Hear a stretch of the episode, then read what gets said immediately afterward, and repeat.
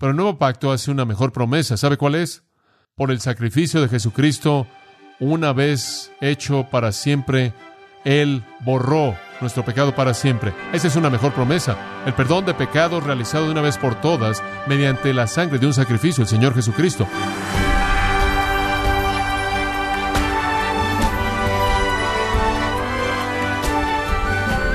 Usted bienvenido a esta edición de Gracia a vosotros con el pastor John MacArthur.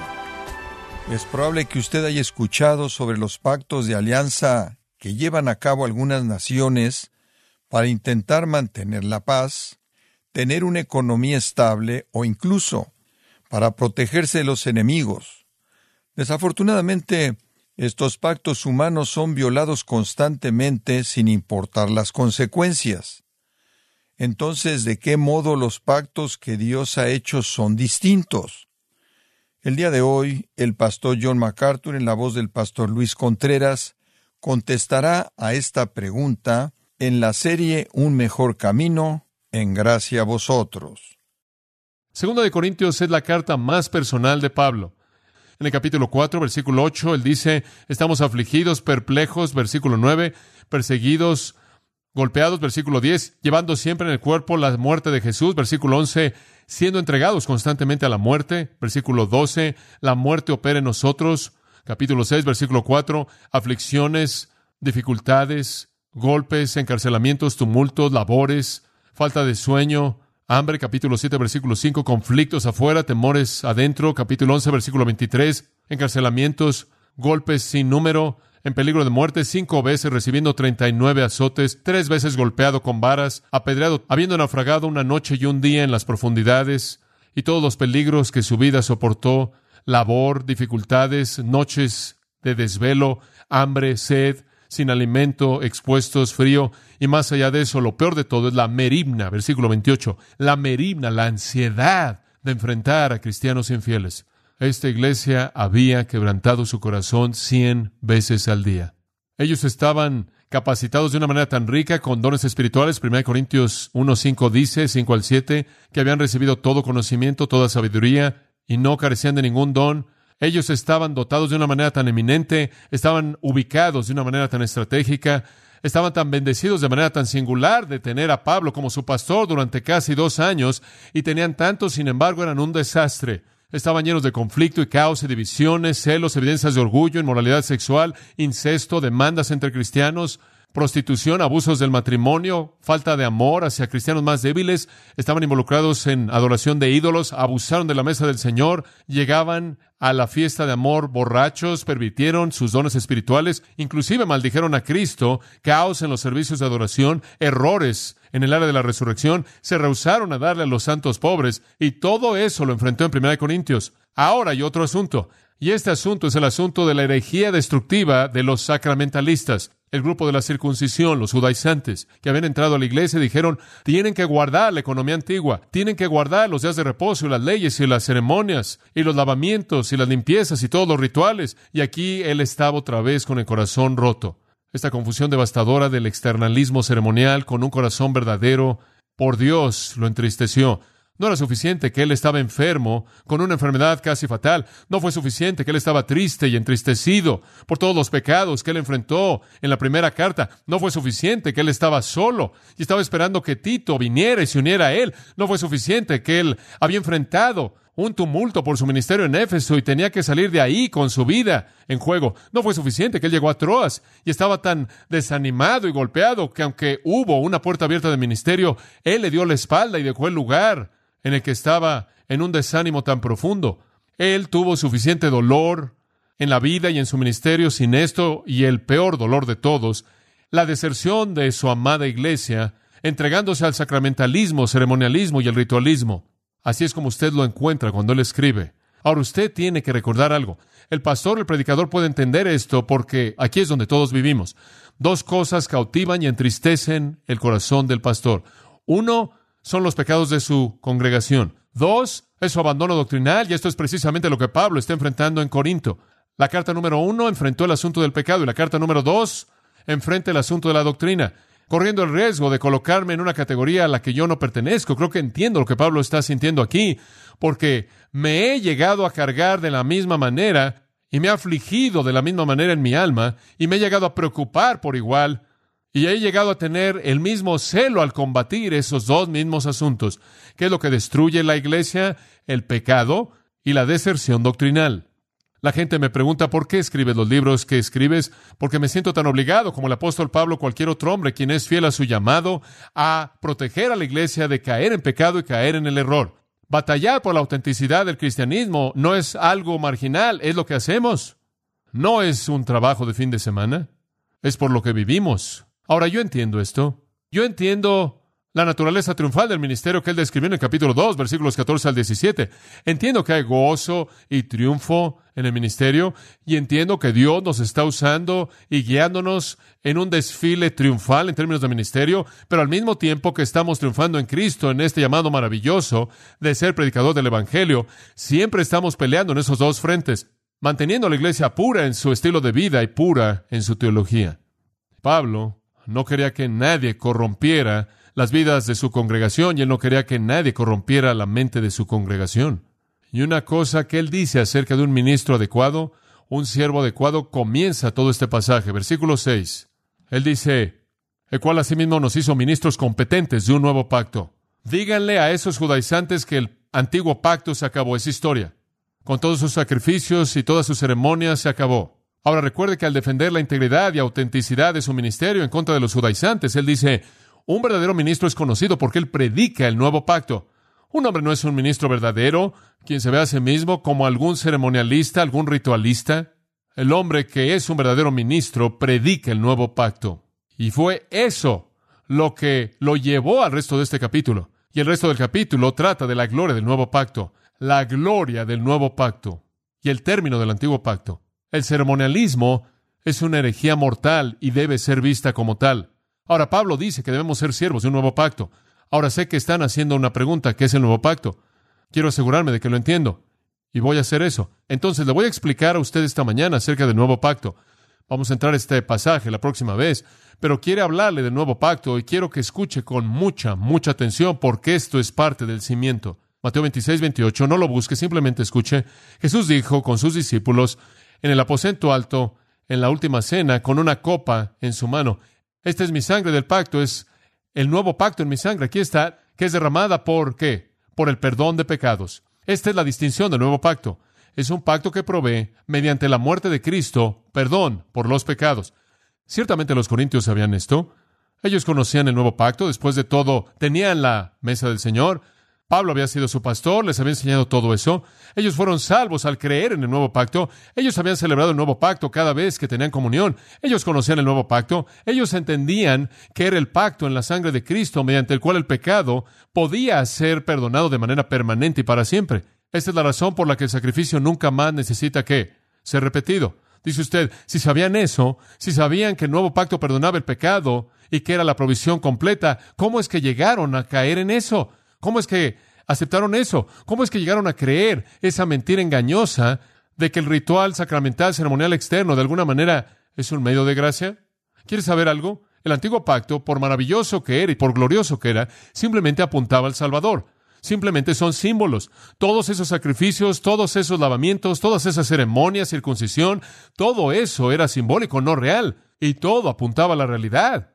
Y usted no puede tomar la sombra y el retrato igual a la realidad o de lo contrario habrá confundido la realidad. Si usted hace del símbolo el medio de salvación, usted ha confundido sin esperanza alguna la salvación. Y Pablo sabía eso. Y esa es la razón por la que él está tan preocupado por hablar de esto. Y sabe una cosa, usted dice, bueno, seguramente los corintios sabían eso. Sí, no es sorprendente que ellos sabían eso, les enseñó eso, sin embargo, aceptaron esta herejía mortal. Usted piensa que es sorprendente, es sorprendente. Después de haber sido pastoreados por Pablo, usted pensaría que no habrían hecho eso. Entonces necesitamos entender el nuevo pacto. Ahora, lo voy a llevar a un pasaje, Hebreos 8. Hebreos 8. Hebreos capítulo 8. Quiero que entienda el nuevo pacto, ¿muy bien? Y la mejor manera en la que usted puede entender está aquí en Hebreos 8. Ahora no podemos cubrir todo esto a detalle, pero usted va a recibir lo suficiente para entenderlo. Versículo 6.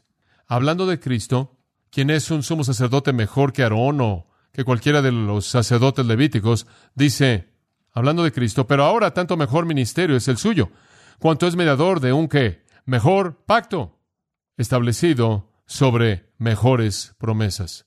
El nuevo pacto es un qué? Un mejor pacto. Dice usted, ¿por qué es un mejor pacto? En primer lugar, porque tiene un mediador mejor. El nuevo pacto es el pacto en la sangre de Cristo. Ese es un mejor pacto. Tiene un mejor mediador. Mediador, ¿qué es eso? Bueno, significa alguien que está entre dos partes y las une. Alguien que está en medio de una disputa o conflicto y para ser un mediador que realmente es bueno, tiene que representar por igual ambas partes, ¿verdad? ¿Sabe usted que en el Antiguo Testamento vieron algunos mediadores en el Antiguo Pacto? Según Gálatas 3.19, Éxodo 20.19, Deuteronomio 5.5, Moisés fue un mediador. Él fue un mediador en el Antiguo Pacto. Él vino entre el hombre y Dios. Y los profetas fueron mediadores en cierta manera porque trajeron la palabra de Dios al hombre. Y los sacerdotes fueron mediadores porque trajeron las necesidades del hombre a Dios. Moisés fue un mediador, los profetas fueron mediadores y los sacerdotes fueron mediadores. Y saben una cosa, digamos que fueron mediadores reales, pero tuvieron un problema serio. No representaban por igual ambas partes. Moisés fue un hombre, pero él no era Dios, ¿verdad? Los profetas fueron hombres, pero no eran Dios. Los sacerdotes fueron hombres, pero no eran Dios. Un mediador perfecto tendrá que ser tanto hombre como Dios. Entonces dice el apóstol Pablo, escribiéndole a Timoteo, tenemos un mediador entre Dios y los hombres, Jesucristo, hombre. Ellos fueron mediadores en sombra, tratando de reflejar lo que el mediador verdadero sería. No fueron mediadores falsos, fueron mediadores reales, hay algunas religiones falsas que tienen mediadores totalmente falsos, pero en el judaísmo fueron mediadores reales, nada más que fueron ineficaces, inadecuados, fueron sombras, porque no representaron realmente de manera completa a Dios. Pero en el nuevo pacto no necesitamos ningún sacerdote, ¿verdad? No necesitamos ninguna persona para que sea el mediador entre nosotros y Dios. No necesitamos a ningún santo. Tenemos al mediador, Cristo. Y no tenemos que ir a buscarlo. Él está en nosotros. El nuevo pacto es un mejor pacto porque tiene un mejor mediador. Y en segundo lugar, es un mejor pacto porque tiene mejores promesas, mejores promesas. Todos los pactos están basados en promesas. Eso es lo que los pactos son. Y el antiguo pacto hizo algunas promesas. Pero el nuevo pacto hace una mejor promesa. ¿Sabe cuál es? Por el sacrificio de Jesucristo, una vez hecho para siempre, Él borró nuestro pecado para siempre. Esa es una mejor promesa. El perdón de pecados realizado de una vez por todas mediante la sangre de un sacrificio, el Señor Jesucristo. El punto es que eso es todo lo que usted necesita en el nuevo pacto, ¿no es cierto? Observe el versículo 7, porque si aquel primero hubiera sido sin defecto, ciertamente no se hubiera procurado lugar para el segundo. Si el primer pacto pudiera haberlo hecho, no habría habido un segundo pacto, pero no era perfecto. De hecho, el versículo 8 dice, reprendiéndolos. Y después el resto del pasaje, hasta el versículo 2, es una cita directamente del profeta Jeremías en Jeremías 31. Y Jeremías prometió el nuevo pacto, y esto es tomado de ahí. El antiguo pacto tenía fallas, tenía algunas fallas reales, entonces tenía que haber un nuevo pacto. Y hay siete factores descriptivos que muestran la naturaleza del nuevo pacto. En primer lugar, él dice, He aquí vienen días, dice el Señor en que estableceré con la casa de Israel y la casa de Judá un nuevo pacto. Lo primero acerca del nuevo pacto es que es de Dios. Es de Dios. Estableceré. Eso es lo que el Señor dice. Está basado en la soberanía de Dios. Es su propósito y su plan y lo ha sido desde antes de la fundación del mundo. En segundo lugar, es diferente. Él dice, versículo 9, no como el pacto que hice con sus padres el día que los tomé de la mano para sacarlos de la tierra de Egipto? No va a ser así. Es diferente. No es una mejora, es uno nuevo. Su naturaleza básica es diferente. Un nuevo pacto. Nuevo en el sentido de diferente. En tercer lugar, esto es realmente importante. Es con Israel. Este pacto es con Israel. Como el antiguo pacto, este nuevo pacto va a ser con Israel. Observe lo que dice en el versículo 8. Con la casa de Israel y la casa de Judá. Y ahí en el versículo 10, este es el pacto que haré con la casa de Israel. ¿Está listo para escuchar esto? Piense conmigo. Dios nunca ha hecho un pacto con gentiles. Jamás. Esa es la razón por la que Jesús dijo en Juan 4:22, la salvación es de los judíos. Ahora dice usted, ¿por acaso eso deja a los gentiles afuera? No, no, no. Muy, muy, muy atrás en el pacto abrámico, el cual viene antes del pacto mosaico. Mucho tiempo atrás en el pacto abrámico, Dios dijo, voy a traer un pueblo mediante los lomos de Abraham, y en ese pueblo todas las naciones de la tierra serán benditas. Él hace el pacto con el pueblo. El pacto no es exclusivo para esas personas, simplemente son las personas que lo representan para el resto del mundo en nombre de ese pacto. Gentiles por la fe pueden compartir en los beneficios del nuevo pacto, así como los gentiles compartieron en los beneficios del antiguo pacto. Los gentiles podían participar en el pacto mosaico. Sería un gentil que temía a Dios, ¿verdad? Quien se comprometía con obedecer el pacto mosaico y cumplir con los sacrificios. Lo mismo es el caso en el nuevo pacto. Los gentiles pueden entrar en el nuevo pacto mediante la fe.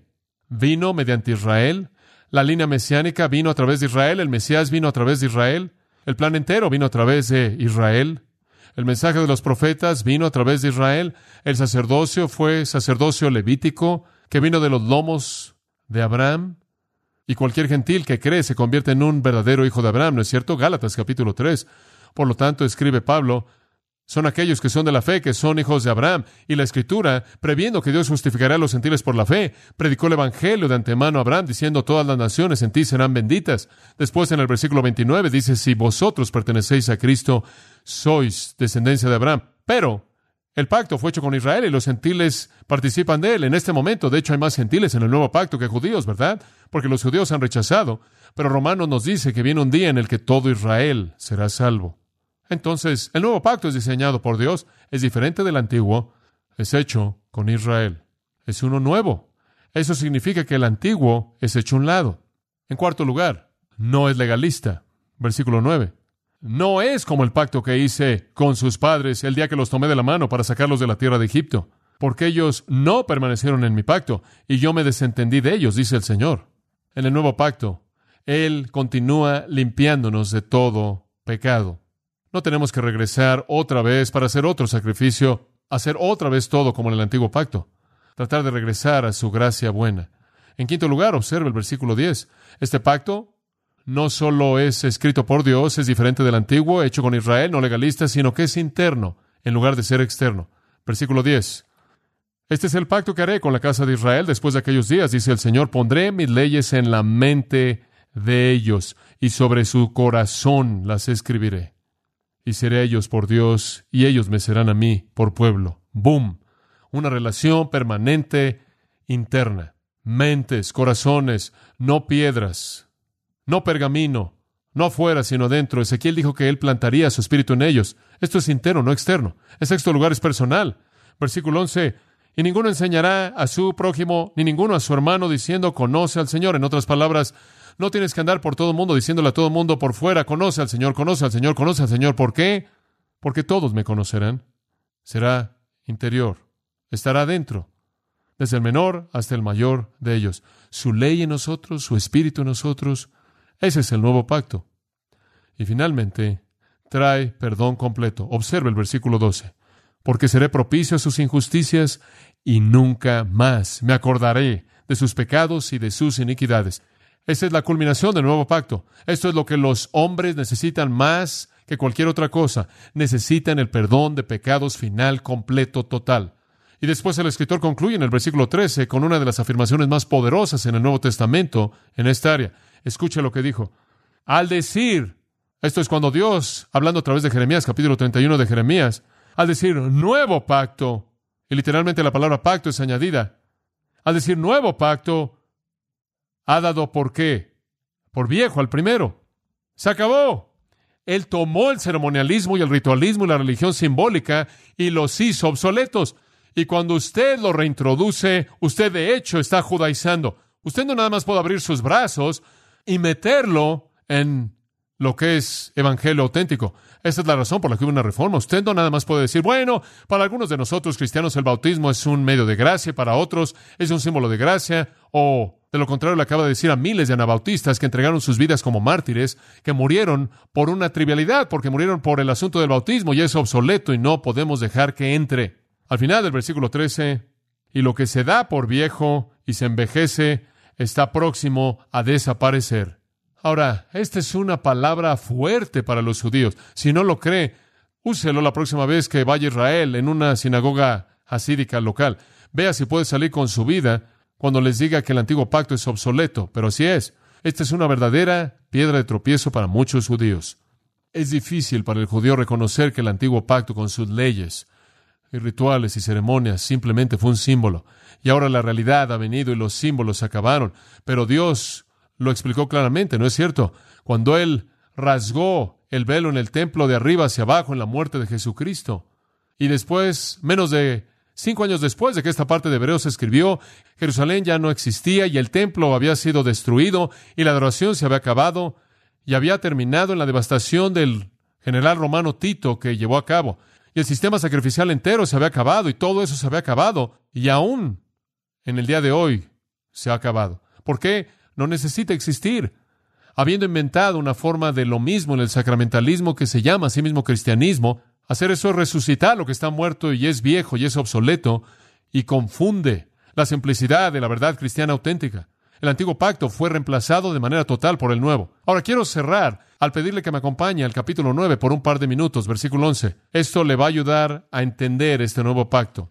Pero estando ya presente Cristo, sumo sacerdote de los bienes venideros, esto es el nuevo pacto, por el más amplio y más perfecto tabernáculo, un mejor pacto con un mejor sumo sacerdote y mejores promesas y un mejor tabernáculo, no hecho de manos, es decir, no de esta creación. Ahora observe esto, todo esto que Cristo hizo no fue por sangre de machos cabríos ni de becerros, sino por su propia sangre entró una vez para siempre. ¿Cuántas veces los sumos sacerdotes tenían que entrar ahí? Todo el tiempo y en el lugar santísimo una vez al año. Porque si la sangre de los toros y de los machos cabríos y las cenizas de la becerra rociadas a los inmundos santifican para la purificación de la carne, cuánto más la sangre de Cristo, el cual mediante el Espíritu Eterno se ofreció a sí mismo sin mancha a Dios, limpiará vuestras conciencias de obras muertas para que sirváis al Dios vivo. Los sacrificios antiguos tuvieron una limpieza temporal de la carne, cuánto más Cristo ha logrado en la limpieza eterna. Y en el versículo 15, así que por eso es mediador de qué? De un nuevo pacto. Una muerte se ha llevado a cabo para la redención de las transgresiones que cometimos inclusive bajo el primer pacto. La muerte de Cristo lavó los pecados de la gente del primer pacto. No había nada en ese pacto que podía hacer eso. El nuevo pacto se remonta hacia atrás en la historia, inclusive salva a la gente del antiguo pacto. Dice usted, bueno, ¿cómo podía hacerlo? Porque estaban viendo el antiguo pacto de manera apropiada. Estaban viéndolo como simbólico del mediador que estaba por venir. ¿Se acuerda cuando dice que Moisés veía hacia adelante y vio a Cristo? Lo veían por lo que era, era simbólico. Pero los judíos del día de Jesús y los que confrontaron a Pablo habían tomado los símbolos y en lugar de verlos como aquello que apunta al Mesías, inventaron su religión a partir de todos los símbolos y tenían una religión mecánica como un reemplazo del cristianismo que tenemos en la actualidad. Si las cosas antiguas fueron símbolos buenos, cuánto mejor es lo real que eso simbolizaba si lo externo, físico y temporal sirvieron el propósito de Dios también, cuánto mejor el pacto interno espiritual eterno servirá sus propósitos santos y eternos. Tenemos un mejor sumo sacerdote con un mejor santuario, quien hizo un mejor sacrificio con una mejor promesa, no redención temporal, sino redención eterna y de una vez por todas y para siempre el perdón de pecados. Isaac Watts escribió, no toda la sangre de bestias matadas en altares judíos podían darle a la conciencia culpable paz o lavar la mancha. Cristo, el Cordero Celestial, quita todos nuestros pecados, un sacrificio de un nombre más noble y una sangre más rica que esos sacrificios. Este es el nuevo pacto. Y un ministro genuino y una iglesia genuina es el nuevo pacto. Padre, acabamos de comenzar a entender estas verdades y te bendecimos y te alabamos por la claridad con la que la verdad viene a nuestros corazones. Te damos gracias porque la sangre de Cristo, quien, mediante el Espíritu Eterno, se ofreció a sí mismo sin mancha a Dios, ha limpiado nuestra conciencia de obras muertas, de estos rituales antiguos para servir al Dios vivo. Te damos gracias porque Jesús hizo todo lo que Él hizo en la tierra en obediencia a ti mediante el Espíritu, especialmente su sacrificio supremo. Y al hacer eso, Él proveyó la limpieza de las conciencias. Él libera nuestra conciencia de la culpabilidad para que podamos acercarnos con corazones limpios de una conciencia mala y cuerpos lavados con agua pura. Padre, los sacerdotes de la antigüedad limpiaban lo de afuera solo simbólicamente, de manera imperfecta y temporal, pero Cristo limpia el interior. Padre, no nos dejes enredarnos en aquello que es externo. Ayúdanos a ser fieles a aquello que es del corazón, que seamos una iglesia genuina del nuevo pacto y cristianos del nuevo pacto, ministros del nuevo pacto. Te agradecemos, Padre, por un privilegio como este, el vivir en esta época, una época en la que los profetas de la antigüedad solo veían hacia adelante y escudriñaron, un tiempo cuando las cosas han sido completadas. Cuán privilegiados somos. Haznos fieles a ese nuevo pacto. Protege a tu iglesia de la infiltración de las mentiras antiguas, de las herejías mortales, del ceremonialismo. En el nombre de Cristo. Amén.